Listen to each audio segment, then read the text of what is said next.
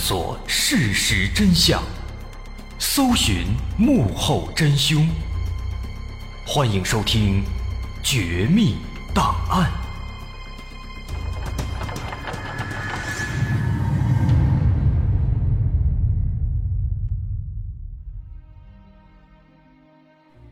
还原事实，探索真相。欢迎来到今天的《绝密档案》，我是大碗。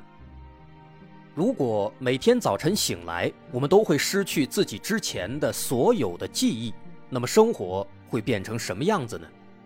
这似乎是一个天马行空的问题，好像很适合拿去拍一些悬疑剧或者电影。然而，我们今天要说的是，这种事情在一个叫做亨利的人的身上真实发生了，并且持续了五十五年。这位亨利。他生前唯一的职业就是病人，而他死后却享受了和爱因斯坦一样的待遇。他的大脑被切成了两千多片，并且进行了详细的扫描和分析。这次大脑切片的整个过程都在网络上全程直播，在三天的直播过程中，全球有超过四十万人去观看。这倒不是为了看热闹。而是为了铭记这个伟大的失意者亨利。他的全名叫做亨利·古斯塔夫·莫莱森。一九二六年，他出生在美国康涅狄格州的曼彻斯特。他父亲是一个电工，母亲是一个家政工人。这是一个极为普通的家庭。在七岁之前，亨利和其他的男孩子没有什么不同。他也喜欢运动，喜欢和其他的小朋友打成一片，开朗又活泼。但是在七岁那年，他发生了一场车祸。那场车祸其实也不严重，肇事车辆是一个自行车，他被自行车撞到了头部，擦破了皮，流了一点血。在当时看来，这仅仅是一场小意外，亨利没有受到什么影响，他甚至都没有哭。几分钟以后，他就拍拍屁股站起来继续玩去了。直到十岁那年，他突然患上了轻微的癫痫。这好好的孩子为什么会突然得上癫痫呢？母亲认为肯定是当年那场车祸导致的，但这只是一种猜测。如果车祸真的对亨利造成了某些影响，为什么在三年之后他才发病呢？其实后来的研究认为，亨利的癫痫更有可能是来自父亲的遗传，因为他父亲的家族中就存在癫痫病史，而那场车祸有可能仅仅是一个诱发因素，引发了癫痫的发作。好在一开始啊，他的癫痫症状不严重，亨利的生活和其他孩子也仍然没有什么太大不同，他仍然可以踢球，可以玩滑板。甚至在十三岁那年，他还在父亲和飞行员的帮助下开了一次飞机。这段经历对他来说是非常珍贵和美好的，以至于在后来失去记忆的五十五年中，他仍然能够清晰地回忆起当时开飞机的每一个细节。但是这些愉快的日子在他十五岁生日那天彻底结束了。那天。本来父母给他准备了一场生日派对，可是亨利却突然在饭桌上抽搐起来。一家人费了九牛二虎之力才把他送到医院。一检查，发现亨利的癫痫已经在无形中变得比较严重了。从那以后，他的病情愈发加剧，发作频率也明显增加。一旦发作，他就会口吐白沫，全身剧烈抽搐。这让他觉得自己在其他同学面前颜面尽失。的确，当时很多小朋友会去嘲笑他。于是，渐渐的，他只能把自己封闭起来，不再和同学们交流，也不再参加任何的娱乐活动。心理因素很可能对他的病情恶化产生了一定影响。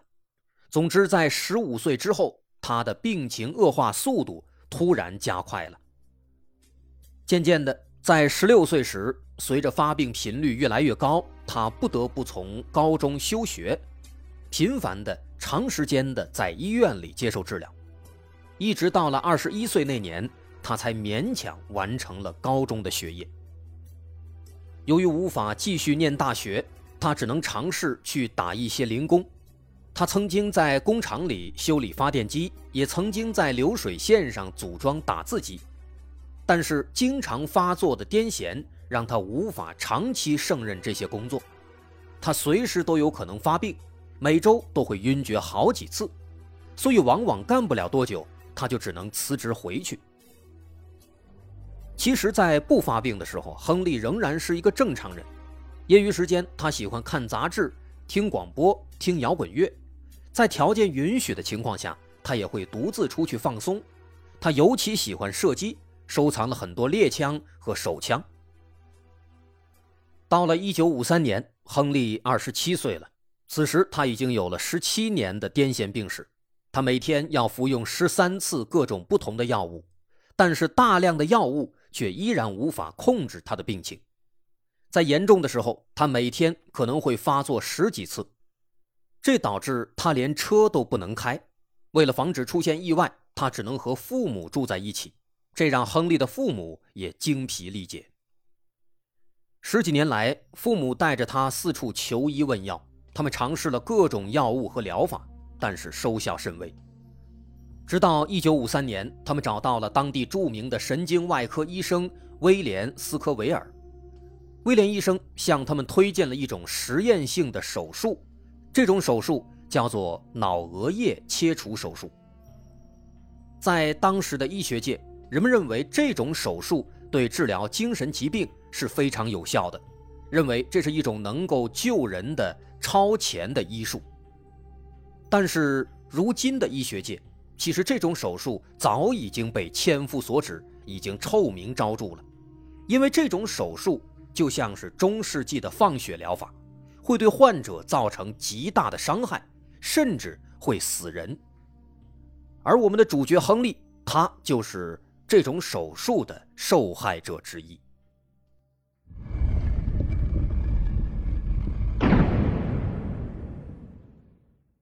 在当时，人们对这种手术没有足够的认知，就像当年的人们会把具有放射性的雷水当作强身健体的神药。那时的人们也认为这种脑额叶切除手术是一种有效的治疗方式。于是，当威廉医生向亨利和他的父母推荐这种手术时，他们毫不犹豫地答应了。作为一名优秀的神经外科医生。威廉医生他已经做了三十例这样的手术了，因此他对这种手术的风险不确定性具有一定的认知。所以在术前，他设计了一套极为严格的操作程序，详细列明了手术中需要切除的部位。其实这种手术的原理是非常简单的，在那个时期，医生们认为大脑的额叶部分。操控着人的情感、人格等等心理功能，所以只要切除这个部位和其他部位的神经纤维连接，就可以有效地缓解由神经和心理问题引发的一些疾病，比如癫痫、抑郁、精神分裂等等。后来，这种手术不断的进化，干脆不切神经纤维了，直接把大脑的额叶切除，一了百了。而亨利要做的。就是这种手术。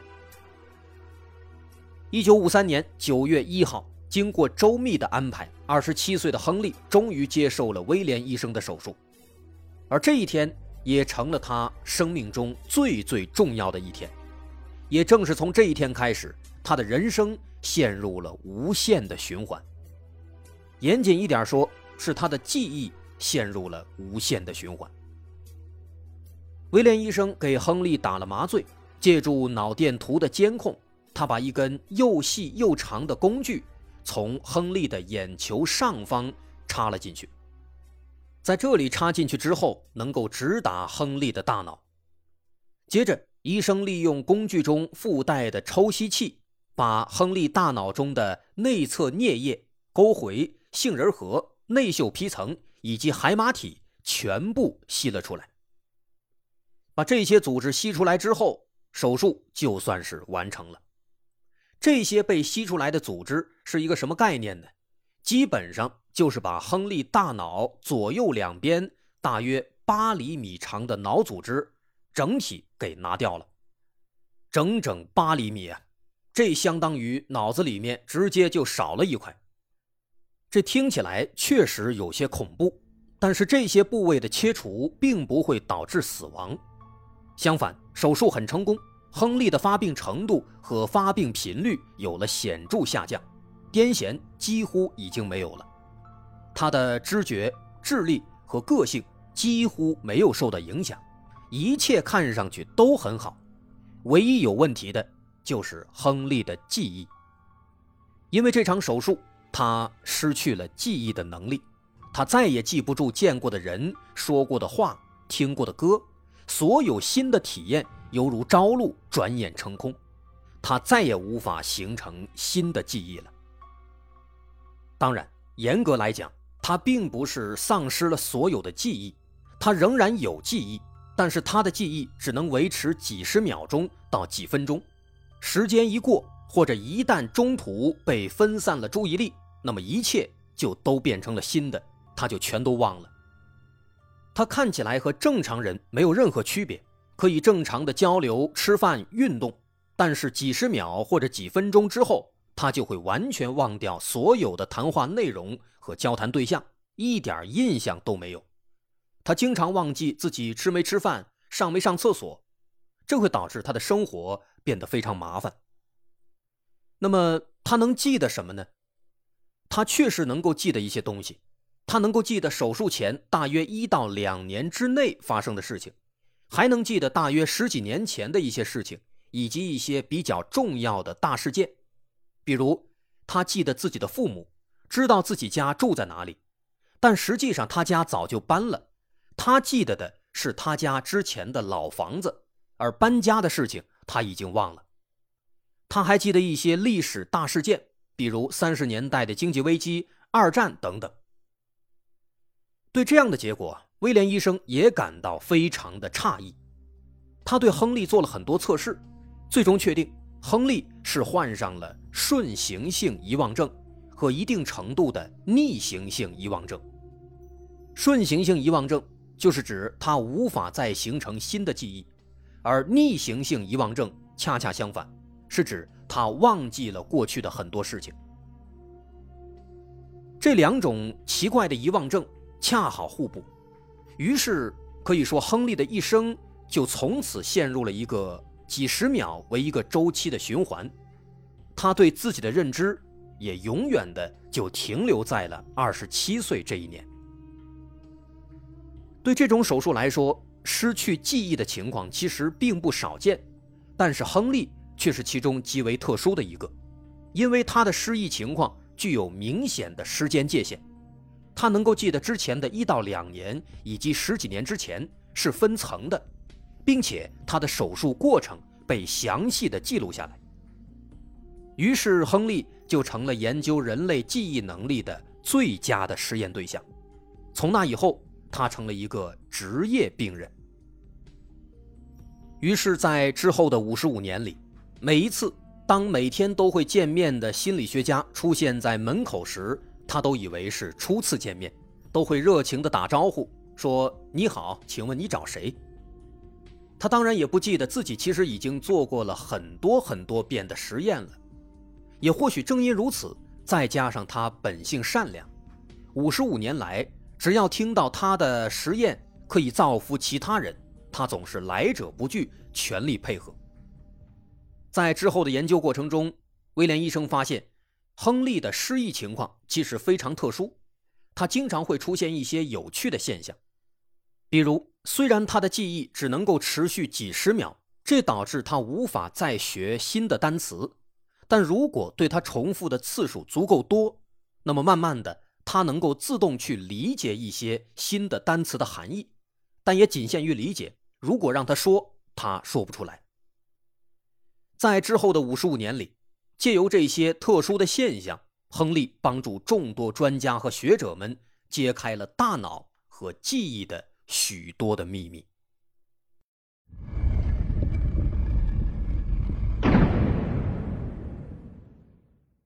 亨利最终在二零零八年去世，很难想象这五十五年来他的生活是怎样的。每天早晨醒来，他都在重新启动自己的二十七岁，就像是很多时空循环等等类似题材的电影一样。在某种程度上来说，这是一种痛苦的折磨。造成亨利如此遭遇的根源，当然是如今早已臭名昭著的脑额叶切除手术，利用工具切除人的一部分大脑。这光是听起来就已经非常疯狂了，但在当年，这确实就是一种救人的高精尖的技术。而提到这种手术，我们就不得不提到一个听起来有点灵异色彩的真实事件。这件事儿就是美国铁路工人盖奇被铁棒穿头事件。说一个铁路工人在工作时突发意外，被铁棒贯穿了头部。直接刺穿了大脑，但神奇的是，他竟然活了下来。更加神奇的是，活下来之后，他的性格发生了巨大的变化。他从一个善良温柔的人，变成了一个邪恶暴躁的反社会分子。朋友们都说他被魔鬼给夺舍了，他已经不再是自己认识的那个盖奇了。这件事儿要更加古老，发生在一八四八年。当时二十五岁的盖奇，他的工作是帮助铁路公司在铁路沿线上爆破岩石、清理场地。在那年九月份的一天早晨，盖奇像往常一样来到工地，在选好了爆破地点之后，他就在地上钻了一个洞，把炸药给塞了进去。接下来呢，按照工作流程。旁边的同事会把沙子填进这个洞里，把炸药给埋在下面。这样做的目的是控制爆炸波及的范围。在这些沙子填进去之后，要用一根铁棒插进洞里，慢慢的把这些沙子给夯实，然后呢就可以点火爆破了。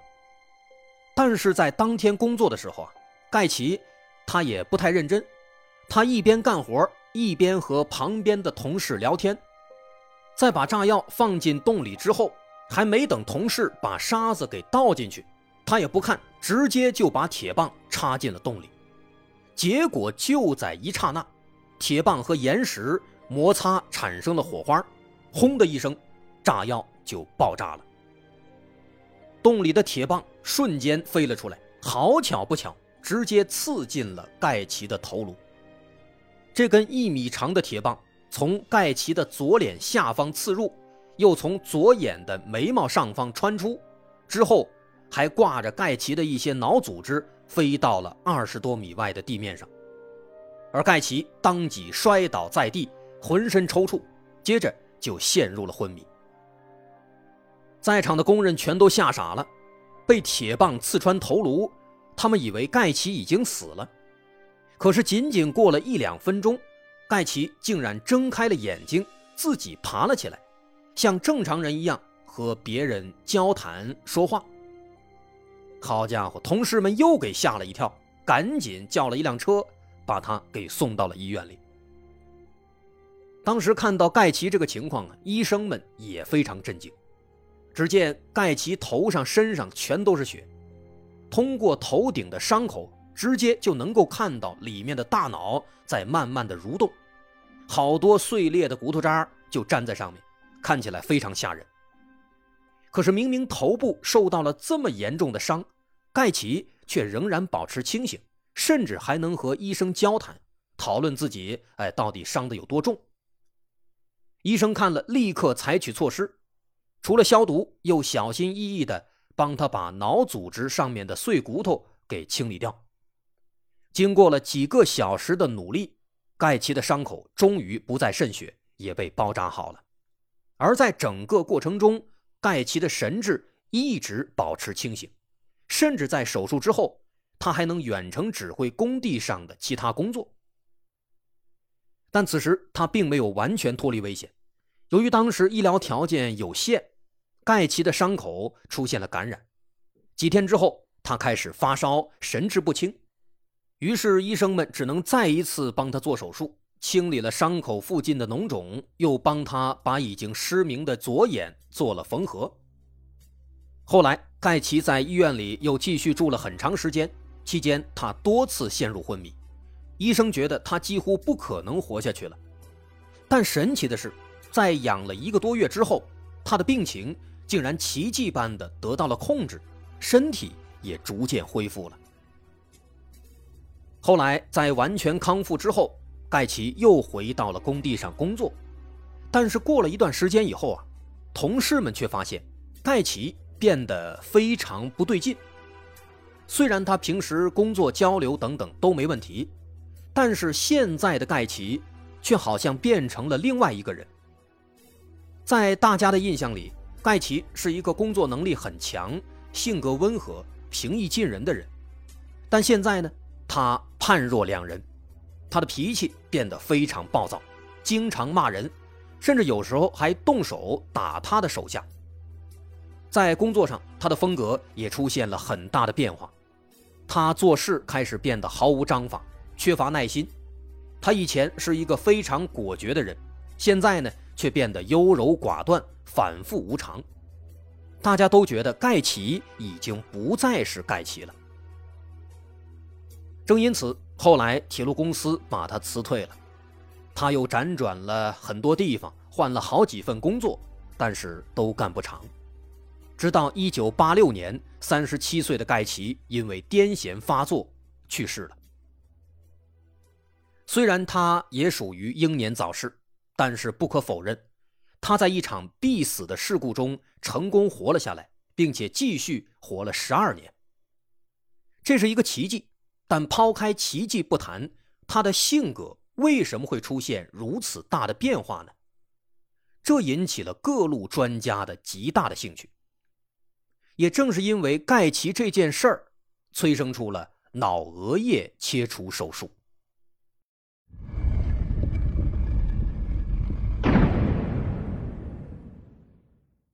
在这起事故中，盖奇的大脑被刺穿，而被刺穿的部分恰好。就是他的大脑的左额叶。之前咱们说了，额叶是大脑中负责认知的部分，它影响着情感、思维、人格和记忆等等。它的体积占到了整个大脑的三分之一。额叶如果受损，它不会直接影响生命，这也就是盖奇没有死亡的原因。额叶受损更多的是带来患者性格上的变化。这也就是盖奇他的性格突变的原因。当然，在事发的十九世纪，大家是不懂这些的。彼时，人类对大脑的研究还非常原始。也正是因为这起事件，当时的医生们对大脑额叶的功能产生了浓厚兴趣。他们首先拿猴子做实验，发现，在切除了猴子大脑的额叶之后，原本活泼的猴子会变得非常呆板。非常冷淡，非常孤僻，它的反应也会变得很迟钝。至此，大家才意识到，额叶应该会影响人的情绪和性格。后来，到了二十世纪三十年代，一个葡萄牙的神经外科医生安东尼奥·莫尼兹，他因此受到启发，开始在人的身上做实验。当时，他遇到了一个偏执型人格障碍患者，那是一个中年女性。为了治疗他，莫尼兹就打算在他的大脑额叶上动一下手脚。在对患者麻醉之后，他在患者的头颅两侧各钻了一个小洞，接着他把高浓度的酒精灌了进去。这样做的目的是为了破坏额叶和其他组织之间的神经纤维，这就是脑额叶切除手术的原型。这位患者呢很幸运，他最终活了下来。他也的确不再像以前一样那么暴躁和偏执了，取而代之的是冷淡和孤僻，除了经常恶心呕吐，似乎没有什么其他的后遗症。而这给了莫尼兹极大的信心。从那以后，他经常利用这种手术来治疗类似的心理疾病。然而，实际上这种手术是相当危险的。我们想，直接在头上钻一个洞。然后往里面灌酒精，根本就不知道这酒精能够灌到什么地方，全凭着医生的经验。只能说，当时的患者确实相当具有奉献精神。当然，在之后的手术过程中，莫尼兹也在不断的改进技术。他也发现用酒精有点危险，所以后来他放弃了酒精，直接把一个细长的工具伸进洞里，凭借自己的感觉找到额叶，再利用工具末端的小机关把额叶都破坏掉之后再吸出来。这种方法呢，其实也挺危险的，但是幸好莫尼兹本身他的经验比较丰富，在他做的这些手术当中没有出现过死亡的案例，啊，仅仅只是在恢复的效果上存在着或好或坏的差异。再后来到了二十世纪五十年代，莫尼兹后继有人，手术的方法被进一步改进，这个时候就变成了亨利所经历的那种手术了。不再在头上钻洞了，而是直接把工具从眼球上方插进去，伸进脑子里，破坏掉额叶部分，然后再吸出来。生活在现代的我们，恐怕很难相信，在仅仅六十多年前，人们竟然使用这种粗暴的方式去治疗精神疾病。其实现在在网上仍然可以搜到很多当年的这种脑额叶切除手术的视频。看起来啊是挺血腥的，我们在今天的微信推文当中也会放一些相关的图片资料供大家参考。如果大伙好奇，可以去看一看啊。关注我们的微信公众号“大碗说故事”，关注之后在里面发送关键词“手术”，就可以看到这些相关的补充资料了。那么，为什么这项手术在今天它会变得臭名昭著、备受指责呢？很简单，第一，它的操作方式太过粗暴野蛮，有点反人类；第二呢，是因为这种治疗方法其实根本就起不到效果。那些通过手术啊变得性格冷淡、变得呆板的，并不是因为治好了，单纯是因为他们的额叶被切了，这导致他们失去了相关的功能。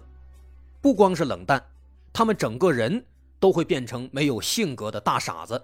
几乎就成了一具行尸走肉了。肯尼迪的妹妹罗斯玛丽当年就因为天生的智力障碍接受了这种手术，结果导致她的智力变得更低了。本来相当于六七岁的水平，手术之后呢，直接变成一两岁了，而且变得严重残疾，生活不能自理。根据统计，在四九年到五二年间，美国。大约有五万人接受了脑额叶切除手术，其中最小的患者只有四岁。可能这些患者本来是有治愈的希望的，但是在接受这项手术之后，他们大多数连治疗的机会都没有了。在很多以精神病为题材的影视作品当中，比较有名的，比如《禁闭岛》《飞越疯人院》《美国恐怖故事》第二季等等，这些作品中。其实都提到过这种脑额叶切除手术，为什么？这是因为在四五十年代的美国精神病院，医生们很喜欢做这样的手术，因为一旦把患者的脑额叶给切了，那么本来狂躁的患者就会变得老实，更加便于管理。在某种程度上来说，其实这样的做法是完全把患者不当人。而讽刺的是，发明这项手术的莫尼兹，竟然还在1949年因此获得了诺贝尔奖，而这也成了诺贝尔奖一生的污点。后来，直到1970年，美国的许多州才通过立法禁止去做这样的手术，取而代之的是用药物进行治疗。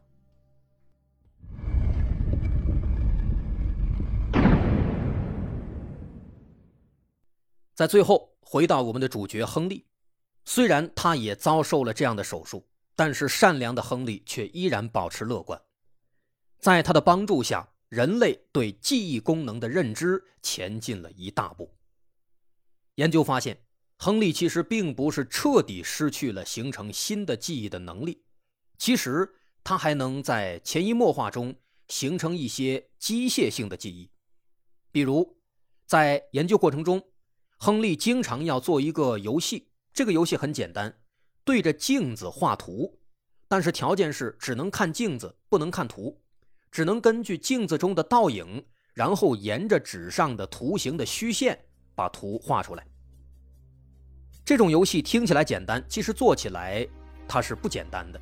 对我们这样的正常人来说，也是很难一次就完成的。即便是我们，也需要多加练习，总结其中的技巧，才能一次又一次的慢慢的学会，才能又快又准的把它画出来。但我们想，如果是亨利他来画图，会出现什么样的结果呢？亨利的记忆只有几十秒，这也就意味着他无法去总结经验，每一次画对他来说都是第一次。那么按理来讲，他应该永远都画不好。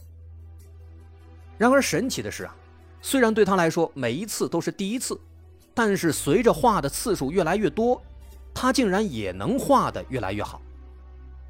在做了一百多次相同的画图实验之后，他出错的次数已经从最开始的十几次下降到了一两次，有时甚至一次都不会错。这项实验给了研究人员极大的启发。通过亨利，我们才了解到，人类的长期记忆并不是单一的，可以区分成陈述性或非陈述性记忆。当然，这些就是比较专业的内容了。但是需要说的是，这些内容都是亨利带给我们的。亨利一生中接受了成千上万次的观察和测试，从二十七岁到八十二岁去世。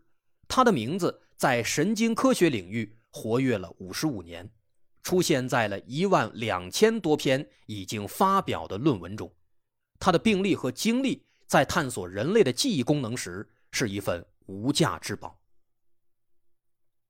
可贵的是，亨利还是一个幽默的人，他很会照顾其他人的感受，他也很喜欢讲笑话去活跃气氛。当然，这对他身边的人来说。就有点尴尬了，因为他会在十五分钟之内用同样的语气、同样的词汇给你讲三个同样的笑话，因为他并不记得自己其实已经讲过这个笑话了。有一次，他去麻省理工大学参加一个测试，和研究员一起出门，可是门刚一关上，研究员忽然发现自己把钥匙锁在里面了，于是他对亨利说：“坏了，我怀疑我把钥匙忘在屋里了。”而亨利却对他说：“好吧，至少你就算忘了，也能记得是忘在了哪里。但是我就不一样了。”足以见得，其实他是一个很幽默的人。有时亨利也能感觉到自己好像是在参与一项什么重大的研究，但是他并不清楚到底是在研究什么。研究员经常对他说：“说，你知不知道自己其实很有名啊？你帮我们做了很多研究。”而亨利听到这些话，总是很羞涩地问说：“真的吗？”但是过了一会儿之后，他就会忘掉这些事情。所以，每当大家告诉他他为医学界做了很多贡献时，他都会很开心。能对别人有所帮助，使他觉得很快乐。亨利天生就是一个善良和乐观的人。美国精神科学教授苏珊娜·柯金陪伴了亨利四十多年，可以说是亨利。帮助柯金走到了今天的地位。二零一三年，柯金出版了一本亨利的传记，叫《永远的现在时》。在书中，他感谢亨利对神经科学和记忆研究所做出的重要贡献，并且把他尊称为永远不会被遗忘的人。这本书也有中文版本，感兴趣的朋友可以去买来读一读。在那四十几年中，柯金经常会问亨利说：“亨利，明天你打算干些什么呢？”